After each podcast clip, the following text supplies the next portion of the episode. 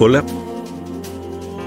Voy a leer eh, un cuento de Noemí Solimando que se llama Inocencia Recuperada, pero en realidad son seis, o mejor dicho, está el cuento principal y cinco posiciones más que la autora propone, un juego literario, diría en, el cual ustedes van a formar parte de alguna manera. Y yo también, pues yo lo tengo que leer. Uno. Helechos enroscados. Y dice así. Arrancábamos las semillas ocultas en las nervaduras del helecho y las poníamos sobre las comidas imaginarias en platitos de losa y ollas, en puentecitas. Nuestras muñecas eran gordas, de, mejillas rosadas y ojos azules. Eran, eran obedientes, comían sin chistar. Espolvoreábamos los manjares con esa infinidad de cascaritas. A veces era eran pimienta, otras chispitas de chocolate. Raspábamos con cuchillitos las ramas rígidas del helecho. Ni siquiera nos tomábamos el trabajo de cortarlas. Las hojas que se desprendían serían ensalada. No exageren, no exageren, decía mamá mientras regaba los macetones verdes. No son semillas, son esporas. Si las cortan, secarán la planta. El patio mantenía siempre olor a verano, a infancia, a geranio. Los helechos serruchos resistían, eran pródigos. En las puntas las hojas se, se enroscaban hacia adentro y muchas veces ese capullito tierno moría entre nuestros dedos. Las raíces sobresalían debajo de las macetas, pero mamá no, no se atrevía a trasplantarlos. Este patio es una selva, decía. Que vivan lo que tenga que vivir, siempre libres, aunque estén apretados.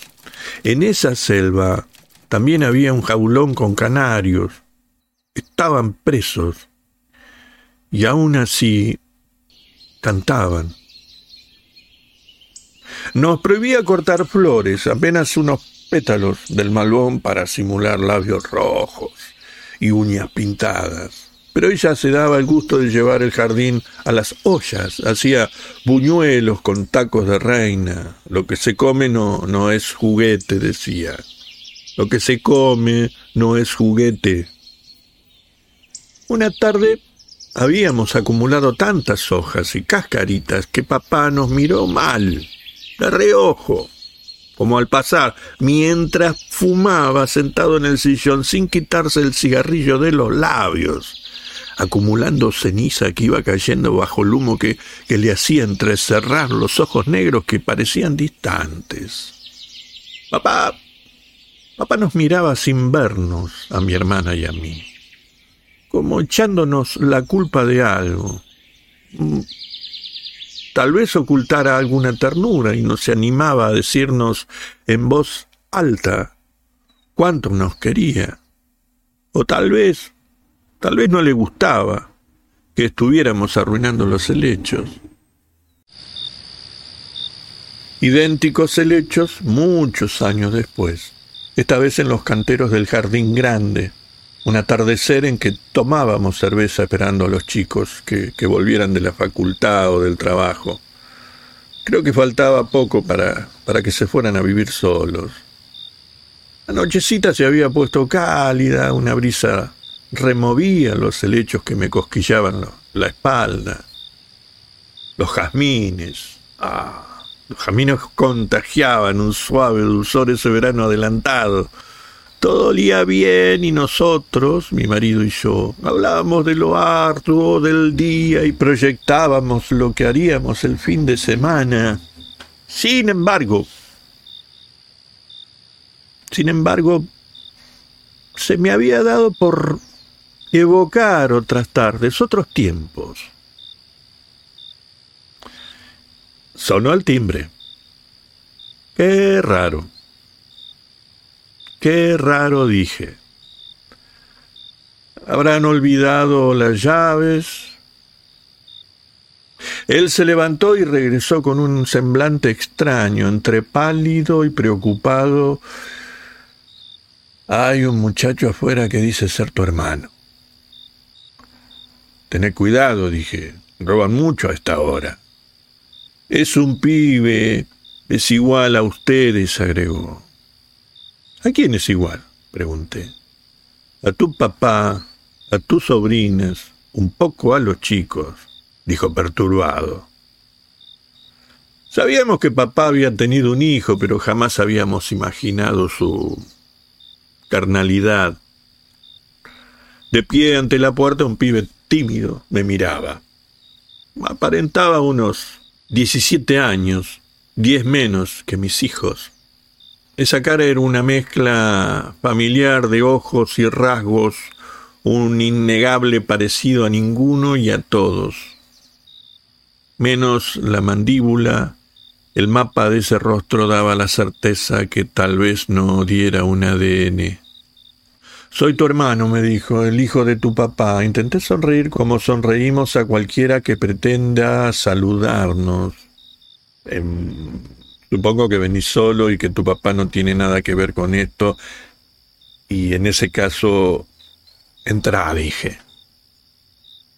Cordialmente lo abracé y con ese gesto le alivié el susto y la incomodidad. Nos pusimos a hablar desordenadamente, pero antes le pedí que me ahorrara detalles referidos a papá, que ya había hecho un duelo, dije, y que jamás preguntara qué había pasado. Tal vez era un buen padre para él, pero eso no, no entraría en ninguna versión de esta relación, que ya lo había alejado de mi vida.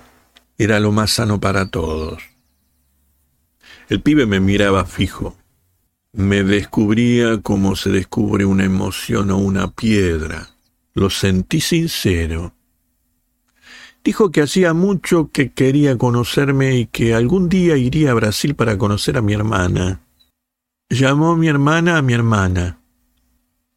Guardo una foto de ustedes, dijo. Están muy lindas en la playa.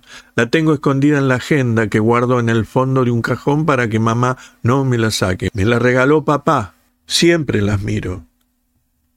Era valiente.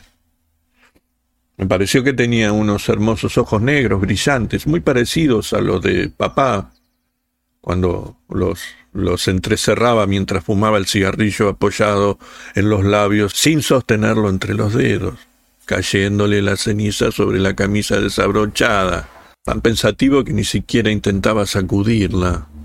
Empecé a cortar ramitas del helecho y a rasparle la semilla de atrás de las hojas, un gesto antiguo, con el que pretendía aquietar las manos y no hacer tantos ademanes.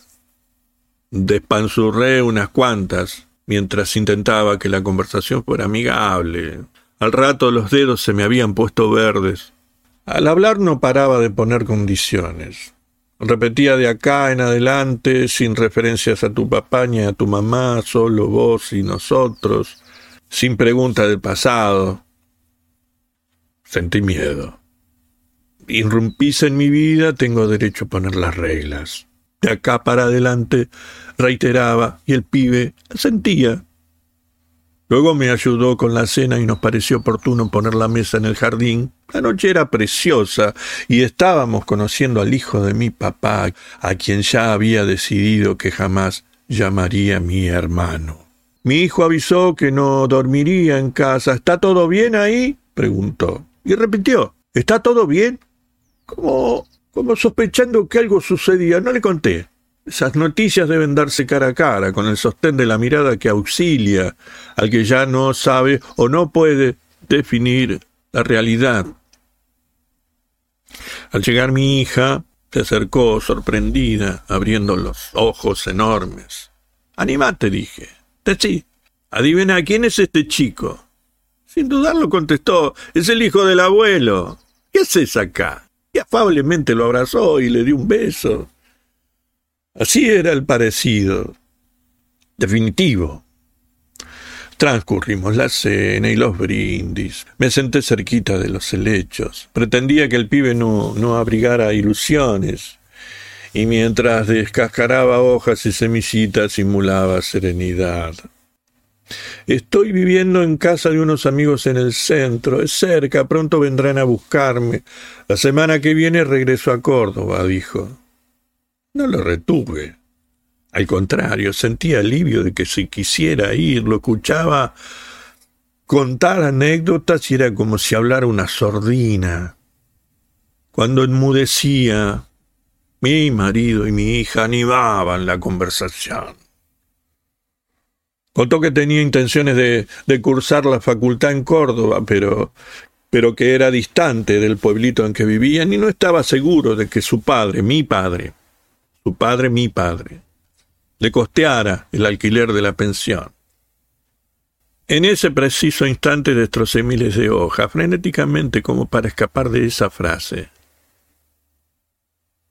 Estaba inquieta. Trataba de concentrarme en los detalles del rostro, en ese mapa en el que se aglutinaban los gestos de mis hijos, de mi hermana, los míos, y por fin me sentí incómoda, aturdida, armando una realidad que hubiera preferido no dibujar. El pasto a mi alrededor quedó cubierto con una alfombra de hojas de lecho. En la planta el aire removía las nervaduras peladas, las semillitas negras no se veían, tampoco las precisaba. Mis manos estaban teñidas de verde. Por fin me salvó su decisión. Se hizo tarde, dijo. Me voy. Lo acompañé a la calle. Me acerqué con cierta ternura a ese desconocido que me llamaba su hermana y le di un abrazo que de mi parte no fue mentiroso. Hasta, hasta siempre, dije. Nunca más nos cruzamos. ¿ah? Ni siquiera por carta o por teléfono. Las verdaderas hermandades, creo, creo, son las que se construyen de a dos. Voy a empezar a, contar ahora lo que dejé afuera de esta versión de Lechos Enroscados. Y a preguntarme por qué lo omití. Dejo muchas cosas de lado cuando digo la verdad, también cuando escribo un relato. Las cosas siempre pueden empeorar y para exagerar siempre hay tiempo. Puede, puede que los deshojados helechos no cubrieran el pasto como alfombras y que las hojitas no fueran miles, sino sino menos, doscientas. Puede que al mirarme los dedos no, no los tuviera verdoso, porque el, del helecho no se desprenden jugos.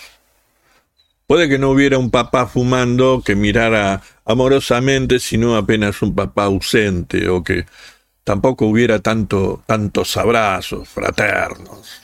Para, para exagerar siempre hay un lugar en un relato lo que no hubiera estado bien es contar algunas circunstancias. Haré otras versiones, intentaré que parezcan reales. Elegiré la que mejor me convenga. Tal vez escriba una ficción dentro de la ficción, en cuyo caso nadie creerá nada y puede darse que hasta cierren el libro, o en este caso me dejen de escuchar. Posición 2 llamadas telefónicas. En esta segunda versión ya no jugamos con, con, las cascaritas en el patio cubierto, los pájaros hacen su siesta y mamá no, no trajina con los baldes. Hay unas llamadas siempre a la misma hora de la tarde. En ese contexto soy una niña de 14 años con una voz que se va poniendo grave, casi idéntica a la de mamá. Vivo sobresaltada por llegar al teléfono antes que ella. Del otro lado hay una mujer. Tiene voz de chica joven, muy joven, que insulta, insulta y corta. Y antes de cortar, dice, estuve recién con tu marido, cornuda. Eh, prefiero ser paciente y recibir muda el insulto para que después, cuando llegue papá, no se arme la pelea. igual se arma. Se arma porque mamá intuye y me dice que no me acerque al teléfono enfrento a papá y le digo que es un cobarde. me mira con desinterés y dice que en casa todas nos volvimos locas. Los escucho pelear y prometer, papá niega, mamá amenaza. Hay palabras que se repiten en distintos tonos, infiel, desfachatada, vulgar, por suerte. Por suerte. Las llamadas siniestras no se producen cuando papá está en casa. Seguimos juntos, haciendo como que no pasa nada. Y mientras los oigo me acerco al helecho y lo castigo. Eh, voy desprendiendo sus hojas, de abajo hacia arriba, haciéndolo sonar como los dientes de un peine, y dejo las varillas desnudas, vibrando peladas en las macetas. Como hay tantas, resisten las continuas peleas. Posición 3. Vamos a llamarle dos velitas en una torta celeste. En esta tercera versión, en este patio de macetones verdes, solo está la madre, tal vez regándolos, y apenas quedan dos pequeñas jaulas con canarios, los padres se han separado, y la protagonista, es decir, yo, mantengo con mi padre una relación a través de mis hijos, es su abuelo y no, no le niego las visitas. Otra vez las reglas como un efecto continuo, Promete, digo, solo vos y tus nietos y mientras se diviertan y se quieran, nada definitivo. Ese abuelo es el mismo que ahora, muchos años después, ha formado una familia con la mujer de las llamadas telefónicas, esa que arruinó adolescencias llamando cornuda a una niña esa con la que tiene un hijo pequeño del que me muestra por primera vez una foto soplando dos velitas en una torta celeste. Solo se me ocurre una frase. Qué egoísmo, un hijo a tu edad y con semejante madre. Estamos de pie delante de un ventanal que da al balcón es otra la escenografía, pero hay también acá una maceta con el helecho infaltable, al que ataco arrancándole las hojas, un reguero verde sobre la alfombra, mientras digo con toda crueldad de que soy capaz. Seguramente no tendrás tiempo para mandarlo a la universidad, y acá vuelve una frase desde helechos enroscados esa que pronuncia el pibe cuando se presenta en casa de la que llama su hermana, y dice que no sabe si su viejo padre podrá pagarle una pensión estudiantil y habrá que encontrar el modo de unirlas para que no parezca una trampa de la ficción que rechaza las repeticiones vulgares. ¿Entienden?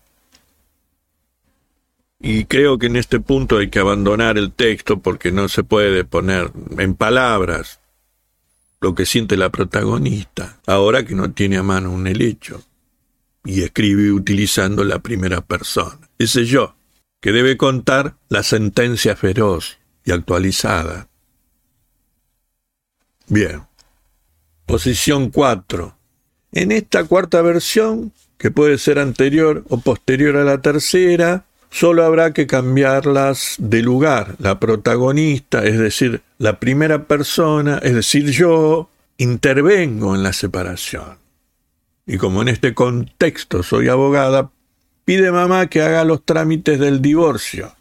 Aún no estamos enteradas de la existencia de un hijo, ¿eh? aclaro. Esa actitud, la de mamá, y su pedido supera cualquier realidad que lleva la ventaja sobre la ficción de que no debe atarse a la lógica y hace adecuado el título. Absurdo. Me siento una heroína y encaro el juicio. Aquí no hay lugar para la lírica de jamines perfumados, ni de noches estrelladas, ni abrazos, ni brindis entre alguien que dice ser mi hermano. Busco a un colega para que represente a cualquiera de ellos. Yo representaré al otro. Aconsejo un juicio de mutuo acuerdo para no continuar lastimándonos, pero papá exige, mamá pretende, yo no soporto la miseria de acercarme cada vez a la mesa de entrada para trabarle embargos a papá, así que contra la voluntad de mamá renuncio a reclamar alimentos. En el rincón de la sala de audiencias, un helecho fino de interiores se me presenta inocente. Tiene las varitas débiles y mientras mis papás firman de mala gana los acuerdos, lo apunto con furia. Las ramas enteras bordan el parqué del despacho. Me abochorno cuando el secretario me llama y debo firmar con el mismo apellido de mi padre, que se muestra inseguro a pesar de que ha conseguido la parte del león.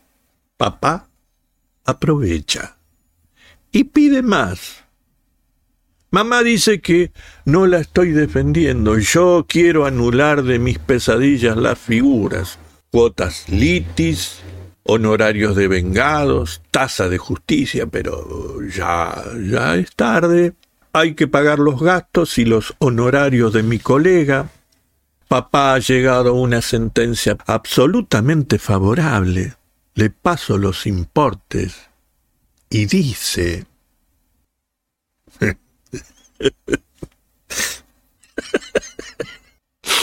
Perdón. ¿Pretendés cobrarme a mí que soy tu padre? Y es aquí donde no describo la palabra con que me insulta porque no hay ficción que aguante. Posición 5. Inoperancia. Puede haber una quinta versión, se agregarán eh, hechos y personajes, aunque se atente contra las reglas de la narración que no se sostiene por más de 15 minutos. El nuevo título es Inoperancia. Acá se mezclan los tiempos y los años, se entrelazan los hechos construyendo elipsis y dejando algún suspenso, se exageran los helechos, los abrazos, los perfumes, y se relata transcribiendo la correspondencia por mail o por redes que el hijo del padre, que una tarde a sus tiernos 17 años fue a conocer a la que llamó su hermana mayor, mantiene algún tiempo con la otra hermana la que vive en Brasil, esa. Esta alcanza protagonismo en el texto y aquí culmina lo cordial. A partir de unas tergiversaciones y bajezas, corta la posibilidad al que se llama a su hermano de seguir comunicándose con ella. Anula la última ignominia y toma el único camino posible, confesar lo sucedido a su hermana mayor, la que narra en primera persona. Es decir, me comunica que el niño, ya hombre, insulta a la madre de ambas y sin conocer los hechos la llama inoperante. Aún tiene la bajeza de nombrar egoísta a la que lo recibió aquella tarde y de injuriarla con que le había cerrado las puertas y no le había ofrecido ayuda para continuar sus estudios. Bien. Posición sexta. Hay otra versión que tal vez será la última. Se intentará un título definitivo y se llamará Inocencia Recuperada. El yo escribirá el primer capítulo y olvidará los posteriores, los anulará mientras lo copia palabra por palabra pasa a la tercera persona porque cuando se dice la verdad probablemente el yo omita algunas cosas. También cuando escriba un cuento. En esta última no, no hay lugar para cuestionarse decirlas u omitirlas, al contrario. La que relata se abruma e insiste describiendo ese patio con macetas plena de lecho con muñecas gordas y obedientes, con una mamá que admira la libertad de los helechos en macetas y alimenta cientos de canarios en un jaulón. Dibuja el patio cubierto donde cabe una mirada de ojos entrecerrados bajo el humo de cigarrillo que se consume entre los labios y elige poner en esos ojos un tinte de ternura Luego entra a otros jardines y reescribe el abrazo primero con que recibió a alguien a quien nunca llamará su hermano y acaso, como siempre se está a tiempo de exagerar o mejorar el relato. Beberán champán con el marido y el perfume de los jazmines. Será abrigador en la noche estrellada y habrá jazmines del país, jazmines de leche, jazmines del cabo y hasta nardos perfumados y habrá una pérgola sobre la mesa del jardín que los sustente, y habrá pájaros libres que arrullan en la noche ocultos entre los helechos, porque no solo habrá helechos serruchos con sus capullitos tiernos enroscados en las puntas, exuberantes helechos rizados, sutiles, cuelantrillos, espadas, cuernos de alce azules, y todos ofrecerán sus miles de ramas para poder seguir deshojándolos y rompiéndolos a gusto hasta que el suelo sea una alfombra mullida y los dedos se tiñan de verde porque, porque hasta jugo darán. Una savia espesa que, que manchará las manos de la protagonista como una tinta que borrará muchos pasajes y hará que recupere y afiance su inocencia.